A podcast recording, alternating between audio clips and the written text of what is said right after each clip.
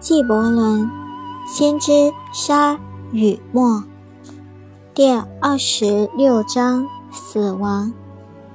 米切尔又开口说：“现在我们想请教死亡。”他说：“我们想知道死亡的秘密，但你们若不在生命中去寻找，又怎么能找到的发现它呢？”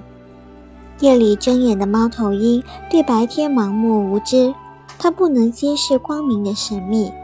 如果你们真想瞻仰死亡之魂，对生命之体需敞开心怀，因为生命生死一体，犹如江河大海，在你们希望和欲念的深处，藏着你们对彼岸的漠视，如同种子在雪下梦幻。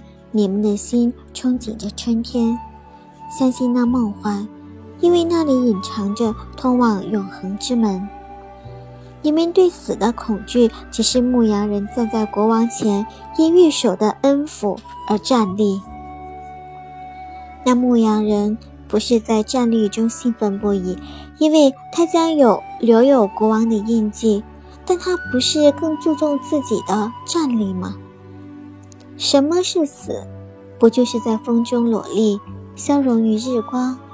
什么是停止呼吸？不就是把呼吸从无休止的气流中解放，使它能高声扩展，毫无障碍地去寻找上帝。只有当你从静河饮水，你才真正的歌唱；只有你到达顶峰，你才开始攀登。